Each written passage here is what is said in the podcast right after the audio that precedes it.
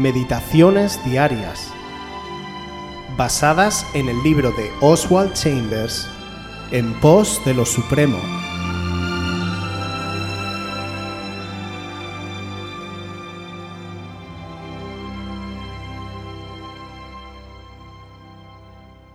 La ley y el Evangelio. Santiago 2 del 8 al 10. Si en verdad cumplís la ley real conforme a la escritura, amarás a tu prójimo como a ti mismo, bien hacéis. Pero si hacéis acepción de personas, cometéis pecado y quedáis convictos por la ley como transgresores. Porque cualquiera que guardare toda la ley pero ofendiere en un punto, se hace culpable de todos. La ley moral no considera nuestras debilidades como seres humanos. De hecho, no tiene en cuenta nuestra herencia pecaminosa ni nuestras flaquezas, pero sí exige que seamos completamente rectos. La ley moral nunca cambia, ni por lo más noble del hombre ni por lo más débil. Es permanente y eternamente la misma. La ley moral que Dios ha ordenado no se vuelve débil para el débil, disculpando sus faltas, permanece intacta por todo el tiempo y la eternidad. Si no la percibimos así, es porque estamos más muertos que vivos. Sin embargo, en el momento en que lo entendemos, nuestra vida se vuelve una tragedia. Como dice Romanos 7:9, y yo sin la ley vivía en un tiempo, pero al venir el mandamiento, el pecado revivió y yo morí. Cuando comprendemos esta verdad, el Espíritu de Dios nos convence de pecado. Mientras la persona no llegue a este punto y vea que no hay esperanza, la cruz de Jesucristo es una farsa para ella.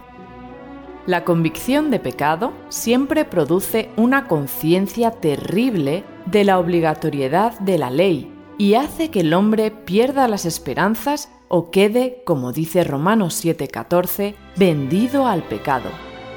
Yo, como pecador culpable, jamás puedo justificarme ante Dios. Es imposible. La única forma de lograrlo es por la muerte de Jesucristo. Tengo que deshacerme de la idea de que gracias a mi obediencia puedo estar bien con Dios ¿quién de nosotros podría alguna vez obedecerlo hasta la absoluta perfección? Nosotros solo nos damos cuenta del poder de la ley moral cuando vemos que tiene una condición y una promesa, pero Dios nunca nos obliga. Algunas veces quisiéramos que nos obligara a ser obedientes y otras que nos dejara tranquilos.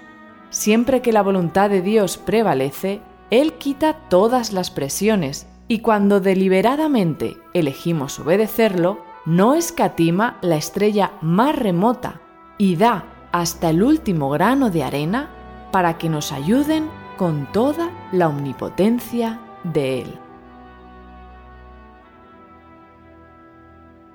En el libro de Santiago, capítulo 2, versículo 10, la Biblia nos advierte, porque quien quiera que guarda toda la ley, pero cae en un mandamiento, es culpable de toda. ¿Quién de nosotros puede decir que no somos culpables de quebrantar algún mandamiento? Todos nosotros hemos pecado, y al igual que con la ley civil que actualmente rige nuestro país, no tenemos que incumplir diez leyes para salirnos de la ley. Al compararnos con los criterios de los hombres parecemos bastante limpios, pero cuando nos comparamos con la norma de la justicia de Dios, pura como la nieve, podemos vernos en verdad que somos impuros a sus ojos. Esa ley es la norma santa por la cual la humanidad será juzgada en el día del juicio. Cuando nos damos cuenta de esta realidad, podemos hacernos promesas a nosotros mismos de mantenernos rectos y guardar los mandamientos, tratando de hacer buenas obras, decir cosas buenas y tener tan solo pensamientos puros. Pero ¿debería un juez dejar ir a un asesino porque éste diga que va a vivir una vida buena? No, él tiene una deuda con la justicia y por lo tanto debe ser castigado. La ley de Dios es perfecta, no cambia, es dura y permanece intacta hasta la eternidad. La ley de Dios es un espejo que refleja la verdad. Al vernos en este espejo, no podemos lavarnos a nosotros mismos. El propósito de la ley de Dios es hacernos ver que la imagen reflejada en el espejo es sucia, que tiene pecado, y lo único que tenemos que hacer es verlo, hacerle frente y reconocerlo. Está bien que un cristiano agradezca a Dios porque no está bajo la ley, sino bajo la gracia, pero si cree que por esa causa se demanda menos de él, ha leído el Sermón del Monte sin entenderlo. Uno no solo debe tener cuidado de sus actos, sino también de los móviles que lo inspiran, no solo de sus palabras, sino de sus pensamientos. El guardar la ley de Cristo es un requerimiento mayor que el cumplimiento de la ley de Moisés. Cuando Jesús estuvo entre nosotros, algunos de los oyentes de Jesús pensaron que Él era revolucionario en sus enseñanzas, que estaba procurando abrogar la ley y los profetas, pero Jesús dijo, No he venido para abrogar, sino para cumplir. Con esta declaración tan significativa, Él indicaba su relación con el Antiguo Testamento. Jesús tenía que cumplir sus mandamientos y promesas, sus preceptos y profecías, sus símbolos y tipos. Lo hizo en su vida y ministerio, en su muerte y en su resurrección. Él llevó hasta lo sumo el significado de la ley al morir en la cruz y que se cumpliera toda justicia. Por la muerte de Jesucristo somos justificados. Cuando nos arrepentimos, le pedimos perdón y ponemos nuestra fe en Cristo, Dios nos declara libres de toda culpa y nos acepta en su presencia, porque el fin de la ley es Cristo, para justicia a todo aquel que cree.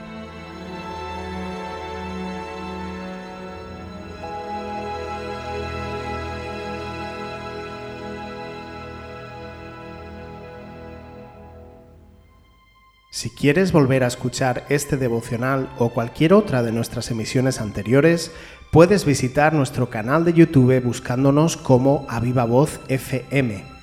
También puedes ponerte en contacto con nosotros a través de nuestra página web www.avivavoz.es o mandarnos un correo electrónico a la dirección contacta@avivavoz.es.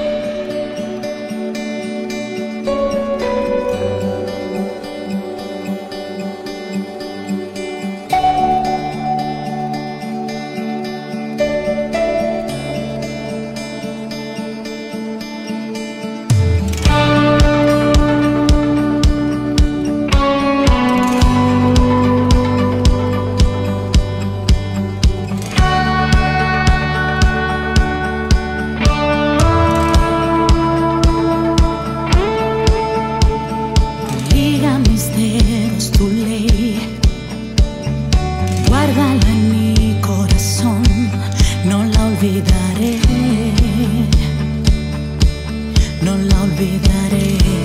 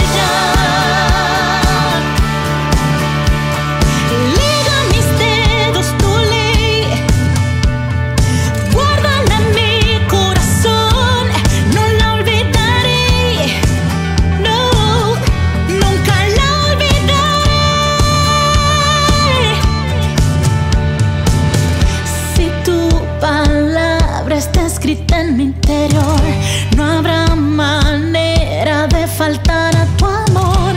Quiero